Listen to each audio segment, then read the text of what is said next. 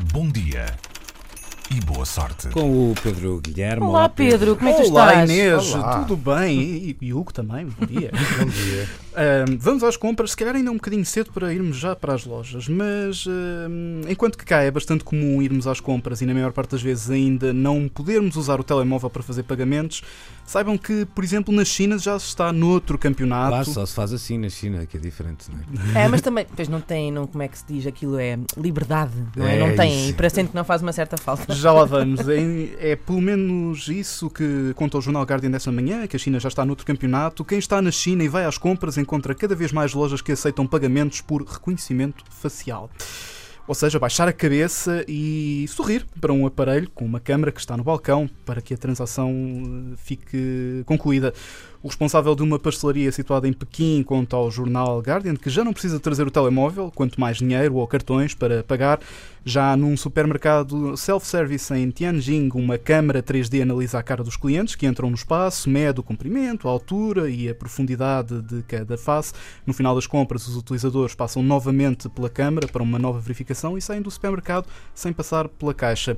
Um cliente que acaba de comprar uma série de mercearias conta que fazer compras é agora ainda mais rápido. Claro que, vindo da China, e como a Inês estava a dizer há pouco, nem tudo são rosas. Não. O sistema de reconhecimento facial é muito usado por lá, sobretudo para monitorizar as pessoas, motivo que tem colocado as autoridades chinesas debaixo de fogo por causa Deixa-me desta só prática. eu acho que a expressão na, na China é nem tudo são noodles. É, exato.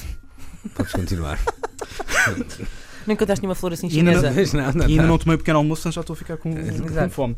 Adam Nee, um investigador da Universidade de Macquarie em Sydney, na Austrália, diz que há um grande risco do Estado chinês estar a usar o reconhecimento facial para vigiar, monitorizar e localizar, por exemplo, opositores políticos e armazenar dados sobre as pessoas.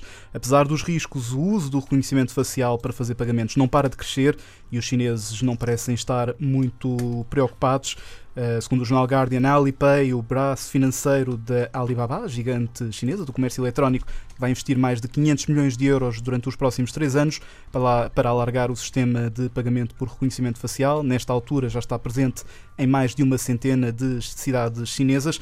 Como disse há pouco, os chineses não estão muito preocupados em fazer este tipo de pagamentos por causa da questão de segurança, mas estão preocupados por causa da vaidade. É que hum, um estudo conclui que hum, o reconhecimento facial faz sentir os chineses feios.